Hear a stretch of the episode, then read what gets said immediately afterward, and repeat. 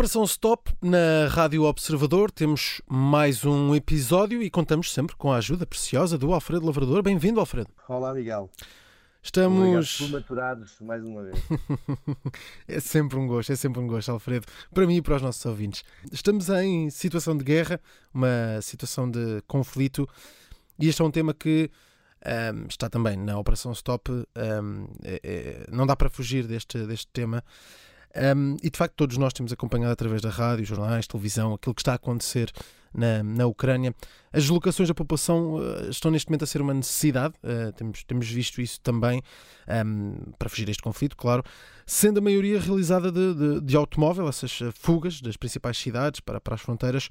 Alfredo, uh, parece possível garantir a ausência de problemas em, em todas estas situações ou até um menor nível de, de sacrifícios nesta fuga? Epá, seria ótimo respondendo que sim, mas eu sinceramente eh, temo o pior. Eh, as guerras, como tu bem sabes, uma vez que noticias isso com, com regularidade, eh, vêm tradicionalmente acompanhadas pelas maiores atrocidades e nem os cidadãos que pretendem evitar conflitos refugiando-se com crianças e os idosos nos países vizinhos estão a salvo. As julgações, como disseste muito bem, a maior parte delas fazem-se por estrada, um, mas a verdade é que não existe forma de garantir a sua segurança. Mesmo que tivessem à disposição, no limite, eh, automóveis blindados, um, não há blindagem que resista a um ataque de, de um tanque de guerra. Uhum. Uh, isto já para não falar uh, na vontade de esmagar um automóvel, como nós vimos na televisão há dias, uh, em que um tanque russo decidiu sim, gratuitamente, sim. gratuitamente sim.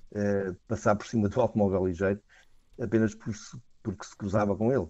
Uh, a tudo isto vai ser necessário juntar crescentes dificuldades em completar a viagem, uma vez que uh, já existem, já foram ultrapassados 1,2 milhões de refugiados, uh, prevê-se que o número a continuar a guerra ascenda a 4 ou a 5 milhões, hum. pelo que é altamente previsível que hum, a, a, possibilidade de, de, acesso ao combustível seja cada vez mais problemática. Claro. Os sacrifícios da, da população ucraniana vão certamente aumentar. Claro, claro, e tudo isto faz sentido, mas uh, percebi, Alfredo, uh, falámos um pouco antes, percebi que uh, no meio de todo este drama um, encontraste algumas situações caricatas. Olha, eu, eu acho que no, nos, mesmo nos maiores dramas há sempre algo que nos eleva a moral e, e nos faz, hum. não digo rir, mas sorrir, no mínimo, hum. por uma questão de respeito. E, e refiro-me àquele vídeo que tu também conheces e muitos dos nossos ouvintes também conhecem, um, ehm, em que se viu um, um agricultor com um trator literalmente roubar, roubar, quer dizer, passeava-se. Ele, o roubo está, está para provar, e eu duvido, uma vez que uh, que está na Ucrânia e o, e o tanque é russo. Uh, mas via-se ele a rebocar um, um, um, tanque de guerra alegremente uh, rumo a casa ou, ou ferro velho, qualquer coisa assim já. E, e o ridículo é que o pequeno trator, que habitualmente deve puxar um arado, uh, ou uma grade de discos ou qualquer coisa do género, estava a rebocar com grande ligeireza um monstro de 10 metros de comprimento e várias dezenas de toneladas e andava ali para o Estado Nacional a um ritmo bastante vivo. O tanque ficou para trás por falta de combustível, mas aparentemente o, trator tinha o depósito cheio, porque aquilo andava que fartava. Era um trator GT quase. É, é, é. é o, o score da guerra naquele momento era trator 1, tanque russo 0. É, e é um bom score, é um bom score neste, neste, neste conflito. Mas uh, olhando para essa questão, como é que é possível um, um, um, tanque de guerra ficar sem, sem, sem combustível? Quer dizer, eh, acredito que seja um fator a ter sempre em atenção também para quem está uh, nessa situação de conflito. Um, podia ser aqui algum indicador variado. Uh, uh, parece estranho chegar a um ponto em que um, um, tanque fica sem, fica sem combustível. Não, não, abona, não abona muito a favor do planeamento, do, do mas, mas, mas, às vezes acontece isso. Acontece, há depósitos que, que, que começam a vazar líquido, uh, hum. enfim, pode ter sido atingido, mas não é fácil porque o, o depósito, o depósito está, está, bem protegido no interior do, do, do tanque. Claro. Eu, claro. eu não percebo nada de, de, de veículos militares, devo confessar. Uh, acho piada, mas, mas sou um leigo na matéria. Um, e então dediquei-me a tentar identificar o, o, o tanque. Uh, fiquei com a ideia que era um T-72, uh, vocês na rádio já, já se referiram a esse modelo também, é também aquele mais o habitual de, de, na, nas forças russas hum. e é um, um, veículo já muito antigo. Acho que a estreia foi para aí em 1968, um, estás a ver, uh, uh, já, já tem uma, uma idade respeitável. Sim. Mas aparentemente está ali para as curvas, não muitas, porque aparentemente também fica sem combustível.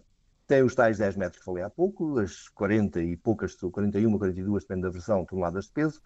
Um, e para, para, se deslocar uh, toda esta massa, ah, obviamente as 40 toneladas de peso têm mais a ver com a, provavelmente com a, a blindagem do, do, que com o, o, veículo ou a sofisticação do veículo em si, mas lá dentro está um motor V12 turbo diesel similar àqueles que se, que se aplicam nos, nos, caminhões muito grandes. Sim, tem que ser um motor com muita força. Um motor, um motor brutal. Um, que na, no início, em 1968, era apenas diesel, não turbo diesel, hum. e aí debitava 400, 500 cavalos. Hoje em dia, turbo diesel uh, debita entre 700 e 1000 cavalos. Uh, tudo isto para quê? Para poder atingir 60 km hora. Uh, com aquele peso. É estrada, com aquele peso. Digo uma coisa, eu acho que o trator, quando ia rebocar, não ia a uma velocidade muito inferior. É que, aquele trator também deve estar todo quitado. Tirou, tirou, se calhar tirou o motor do tanque antes de começar a rebocar. Fez ali uma instalação. Na volta, na volta sim. E agora, com toda esta, este. É certo que os tanques têm, têm depósitos muito grandes. Sim. E aquele, aquele, aquele especificamente, acho que está equipado com 1200 litros um depósito de 1.200 litros, o que a priori seria garantia que ia à guerra e voltava, ainda claro. segurava por umas voltinhas. É. Um, porém, com todo aquele peso e potência, uh, o consumo é quase tão assustador como o próprio tanque, uma vez que, uh, em média, uh, são 260 litros ao 100. Um, uh. ou seja, estás a ver, imagina tu apagares isso com o cartão Galp Frotas ias à falência no instantinho. E, e então uh, permite, no limite, uma, uh, uma autonomia na casa dos 400 e 450 km. Claro, claro. Ou seja, não é tão difícil assim ficares uh, sem combustível ali ao virar da esquina. Sim, a beber dessa maneira não fica difícil. Não. Bem, antes, disso, antes gasolina que vodka, porque então aí não ias ver lado nenhum. É verdade, é verdade. Vamos então falar aqui de chicotes. Alfredo, preciso de uma explicação. Porquê que queres falar de, de chicotes? Eh, dar umas tareias nos invasores, se calhar não era mal visto, mas eh, eu sou pela paz, hum. na, medida, na medida do possível. E, e, quando falo em chicotes, estou na realidade a referir mais cabelagens de, de fio de cobre que hum. são utilizadas no, nos veículos, do stop ao pedal do travão, a luzinha do pisca da frente à alavanca do pisca-pisca, e, e, obviamente também o motor, o depósito de gasolina. Olha, aquele indicador do nível de combustível que na volta eh, falhou no, no tanque. Hum. Uh, pronto, toda, toda, toda, essa cabelagem, para dar uma ideia, aquilo chega a ter uh, entre 1,5 km e 2 km, depende da sofisticação do modelo e do nível de equipamento e por aí fora, porque cada coisinha, cada duas coisas que tu queiras ligar, exatamente, e são cerca de 50 a 60 kg de cobre. Ok.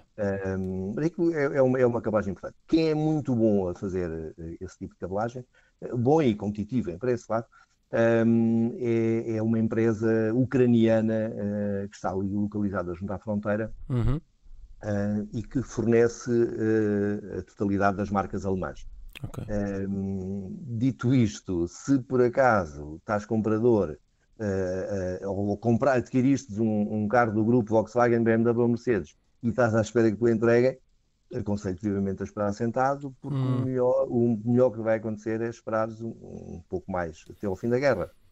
Porque Sim. cabelagens é coisa que não há e as fábricas estão todas uh, ou já fecharam ou estão a fechar. E portanto temos aí um impacto também deste Tudo conflito para o setor automóvel. Sim, sim. Tu, tu a pensar que eu ia falar, eu ia falar em qualquer coisa sadomasoque, mas não, era mesmo cabelagens. Terminamos assim esta Operação Stop com o Alfredo Lavrador, hoje a olhar também para esse conflito, impactos também aqui já no setor automóvel e na, na, naquilo que é os fabricantes automóveis. Para a semana temos uma nova Operação Stop, é sempre assim na Rádio Observador com o Alfredo Lavrador. Mind